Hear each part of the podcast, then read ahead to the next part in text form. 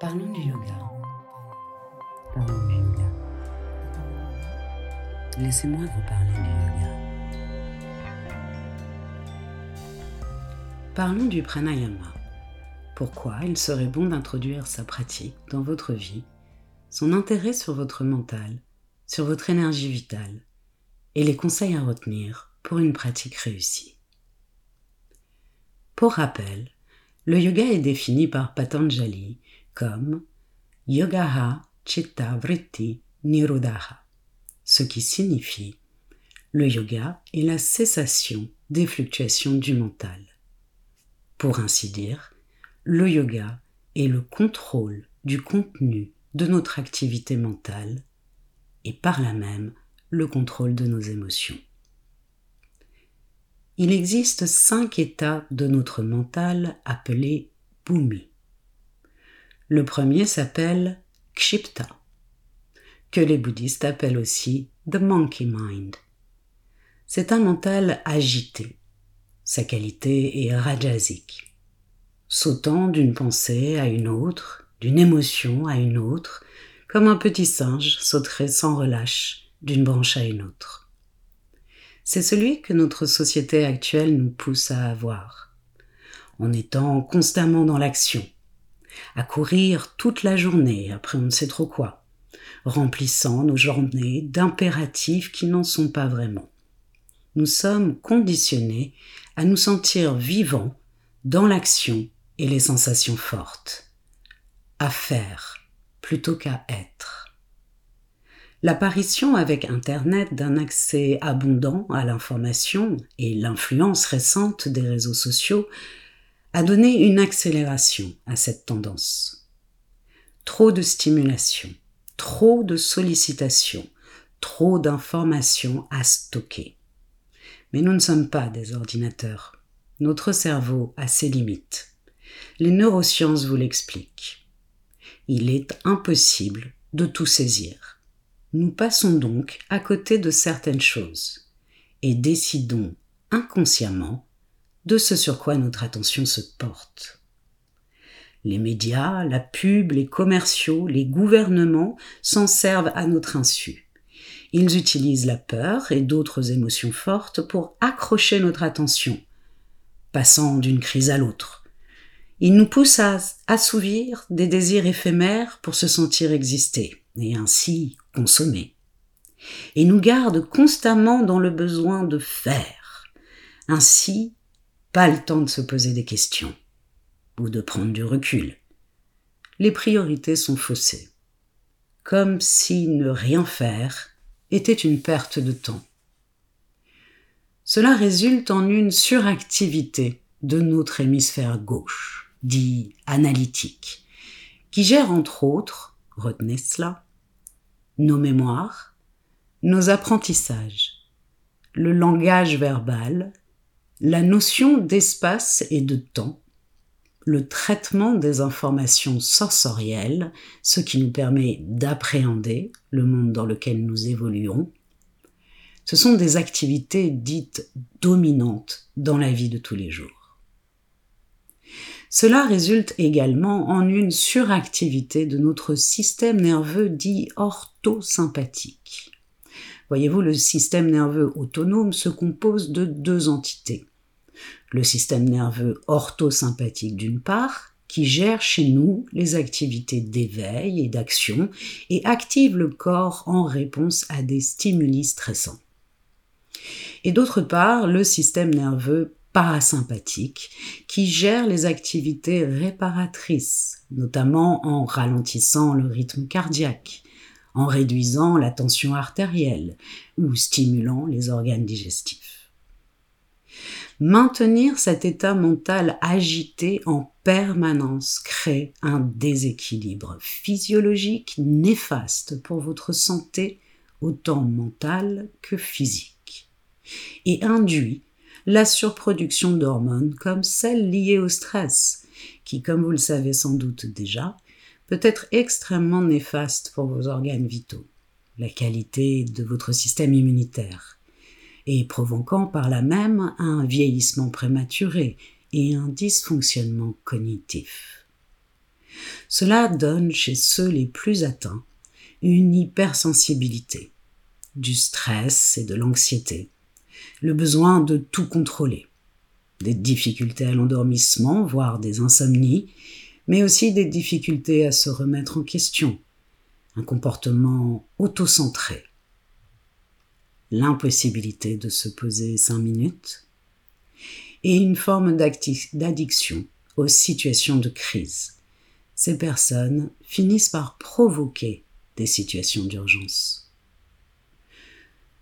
Le second état s'appelle Muda. C'est un mental dit somnolent ou confus. Sa qualité est tamasique. Cet état peut être le résultat sur une personne ayant trop longtemps été dans Kshipta. Sa tête lâche, le système jette l'éponge. Souvent, le corps envoie des messages de désespoir, mais la personne mettra du temps à percevoir ou même à admettre. On observe cet état également chez des personnes qui ne se sentent pas capables de suivre le rythme imposé par la société, de par leur nature propre par exemple, les introvertis, les rêveurs, les rebelles. Les symptômes d'un état mental, Mouda, sont la fatigue chronique, la dépression, le burn-out, les peurs paralysantes, les addictions, ou encore les idées qui tournent en boucle. Sans tomber dans les symptômes extrêmes, une même personne peut parfaitement passer d'un état à l'autre dans une même journée. Le troisième état s'appelle Vikshipta il est dit momentanément concentré. C'est ce que vous vivez, je l'espère, pendant une pratique posturale de yoga. Ou lorsque vous êtes pris dans la lecture d'un livre qui vous passionne. Les artistes en pleine création le vivent. Et vous le vivez également lorsque vous éveillez en vous l'écoute attentive. Êtes-vous dans une écoute réellement attentive en ce moment? Le quatrième état est appelé Ekagrata. Sa qualité est sadvik. C'est lorsque vous n'êtes concentré qu'en un point, un sujet de réflexion, un support de concentration, pendant une durée conséquente. Ce sont les états de concentration de Dharana et Dhyana pour ceux qui connaissent les huit piliers qui définissent le yoga selon Patanjali. Cela équivaut à la mise en sommeil des aires de votre cerveau qui sont normalement dominantes. Et enfin, nous avons le cinquième état qui s'appelle Niroda, lorsque vous êtes totalement absorbé. C'est-à-dire qu'aucune pensée relative à vos mémoires ou au monde qui vous entoure n'est active, et ce sans aucun support de concentration, c'est l'état de Samadhi Nirbija. Ce sont donc les trois derniers états qui nous intéressent de développer pendant les pratiques de yoga. Mais pourquoi chercher cela? Dans la vie de tous les jours, à chaque seconde qui passe, notre cerveau traite les informations qui lui parviennent et sans que nous nous en rendions compte, analyse, décrypte, nomme, compare en se basant sur nos mémoires et apprentissages passés, et classifie, notamment dans les cases j'aime et j'aime pas. C'est essentiel à notre survie, mais cela crée également chez nous des jugements hâtifs et non objectifs, des jugements émotionnels plus que clairvoyants, des automatismes comportementaux regrettables, tout cela fait que nous pensons et agissons au travers du prisme étroit de nos mémoires et de nos émotions. L'intérêt premier d'une pratique de pranayama est de rééquilibrer notre activité cérébrale générale en mettant en sommeil, le temps de la pratique, toutes les aires de notre cerveau qui sont habituellement dominantes voire en suractivité. En calmant ainsi le mental la production d'hormones néfastes stoppe. D'autres aires de votre cerveau, propres à l'hémisphère droit cette fois, vont pouvoir se faire entendre, comme celle de l'empathie, qui permet de mieux comprendre autrui et ainsi de mieux communiquer, et donc d'avoir de meilleures relations. Celle de l'intuition, qui permet de faire de meilleurs choix. Celle de la lecture des langages non verbaux, qui permet de comprendre un ami sans avoir besoin de parler, de sentir quand quelque chose ne va pas, ou de communiquer avec les animaux.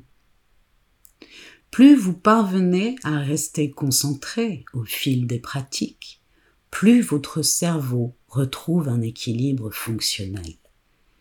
Votre capacité générale à vous concentrer dans la vie de tous les jours augmente aussi. Et de fait, les nouveaux apprentissages se font plus facilement.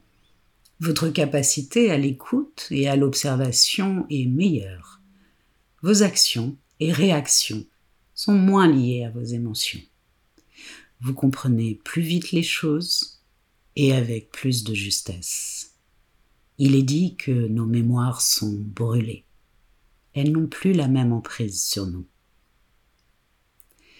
Parlons un peu du point de vue énergétique, soit l'action d'une pratique de pranayama sur votre énergie vitale, sur votre prana. Pranayama peut se décomposer en prana et ayama, ce qui signifie que la pratique du pranayama est l'extension, l'augmentation de la force vitale. Brièvement, tout est énergie électromagnétique. Votre prana, votre force vitale, est la somme de toutes les énergies et flux énergétiques en vous, que ce soit les courants énergétiques propres à la circulation du sang ou de la lymphe, ceux des impulsions de votre système nerveux, ceux qui permettent la digestion, ou encore les pensées et donc émotions qui vous traversent. Car oui, les émotions ont leur énergie propre et mesurable. La joie et l'amour sans condition ont les plus fortes fréquences. La haine et la peur les plus basses. Ce que vous mangez peut vous apporter plus ou moins d'énergie. Ce qui parvient à vous, comme la musique ou les mots, et certaines personnes vous en donnent, d'autres en prennent. L'énergie électromagnétique est au sein de la moindre particule qui compose notre univers. Dans la vie de tous les jours, votre énergie se dirige vers l'extérieur, dans le traitement des informations du monde qui vous entoure, ou les pensées et émotions qui vous traversent. En gros, là où vous portez votre attention. Pendant le pranayama, nous cherchons donc en premier lieu à concentrer notre énergie en nous, ce qui revient à dire que nous intériorisons notre attention vers l'intérieur plutôt que vers l'extérieur. La première étape est donc de porter son attention sur les sensations internes à nous-mêmes. C'est ce qu'on appelle pratyahara. Notre support de concentration numéro un est notre souffle, témoin de notre activité mentale.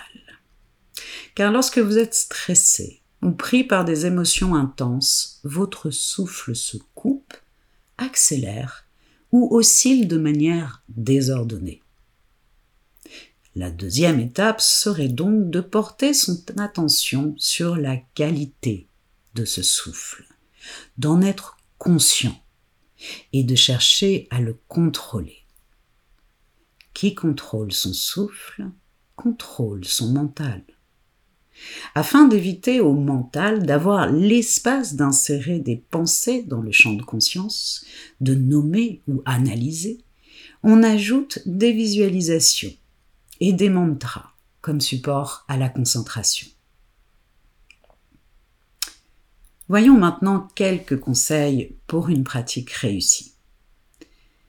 Placez idéalement votre pratique de pranayama après une pratique posturale et avant le Shavasana. La pratique posturale servant à assurer que l'énergie en vous soit, disons, éveillée et que toute somnolence ou lourdeur ait disparu. L'assise doit rester ferme et aisée à la fois, autant mentalement que physiquement. Fermeté dans le maintien de votre centre de gravité, à savoir votre bassin et le bas de l'abdomen. Attention donc à ne pas laisser se courber le bas du dos. La position des jambes est cruciale dans la recherche de ce maintien. Fermeté dans la position des omoplates pour le maintien du haut de la colonne vertébrale et éviter ainsi l'effondrement des épaules. D'où l'intérêt de la pratique posturale et des chaturanga par exemple. Fermeté mentale dans l'intention de rester concentré, présent à ce qu'il se passe, mais sans être dans l'attitude du trop bon élève. Là est l'aisance nécessaire, non aux assises trop rigides qui bloquent les mouvements respiratoires et notamment ceux du diaphragme et non aux intentions motivées par des résultats, et celles qui cherchent à comprendre intellectuellement.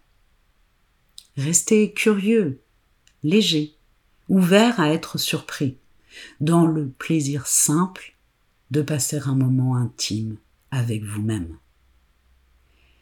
Évitez de gâcher votre pratique de pranayama comme on peut gâcher sa pratique posturale en étant trop attaché à la technique ou à la performance.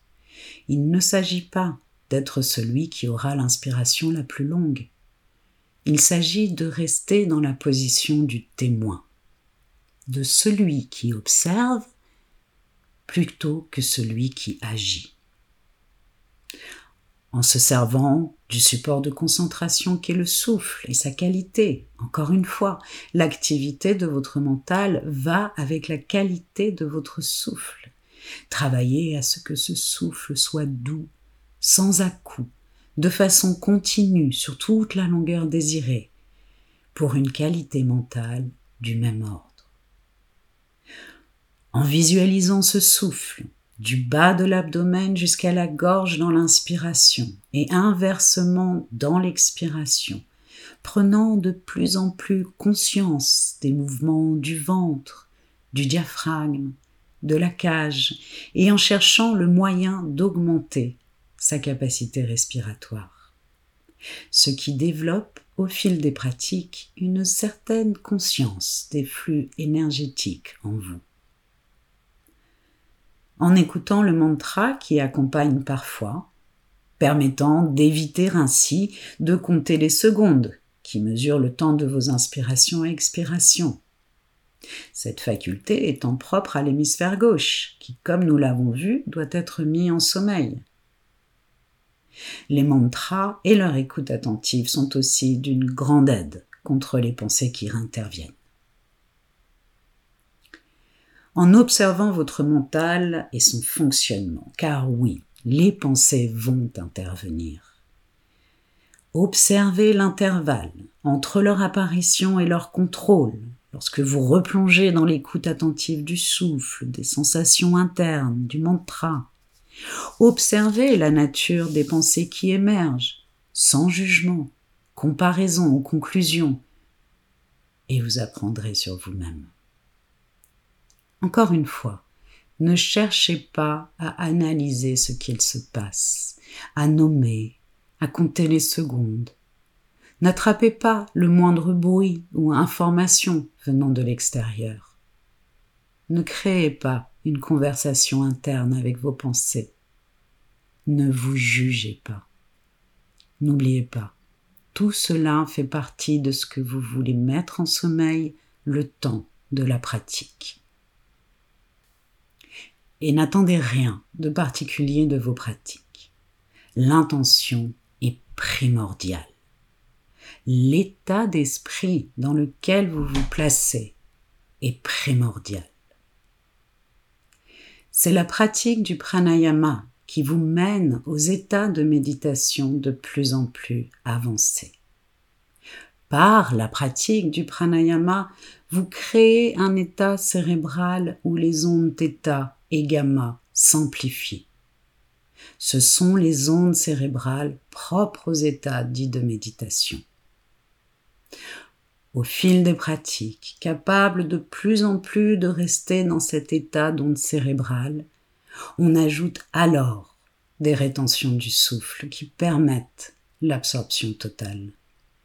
À savoir que rien ne sert de faire des rétentions si vos ondes cérébrales sont à la normale. Rien ne se passera.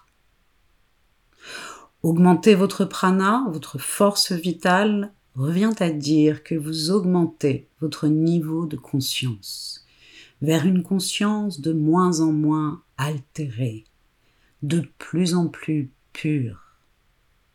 Cette disposition particulière de concentration peut vous permettre la lecture d'autres formes d'informations. Comme si, une fois le brouhaha de votre mental éteint, vous pouviez vous brancher aux data de la conscience collective, de la conscience universelle.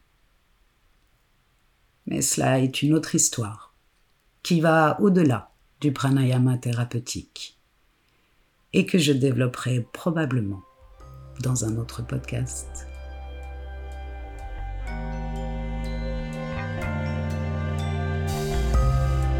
Le podcast est terminé. Je vous remercie.